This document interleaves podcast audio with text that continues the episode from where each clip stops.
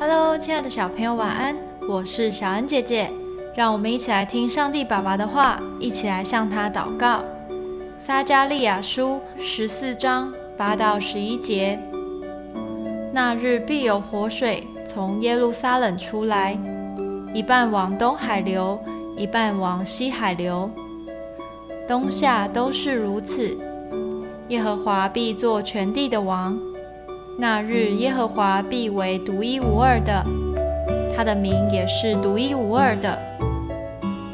全地从加巴直到耶路撒冷南方的临门，要变为亚拉巴。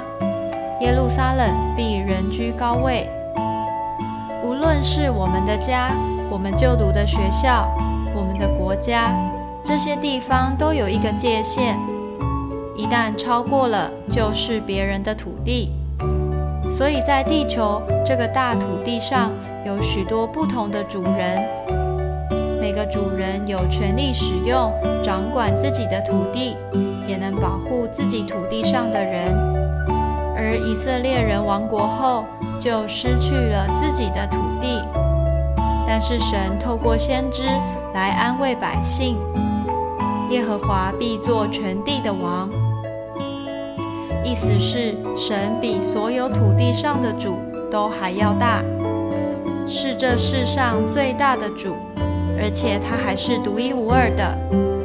这全地的主只有他一个，所以属神的我们要开启信心的眼睛，不要被地上的权力和想法限制。不管你在哪里，神的能力一定会保护你。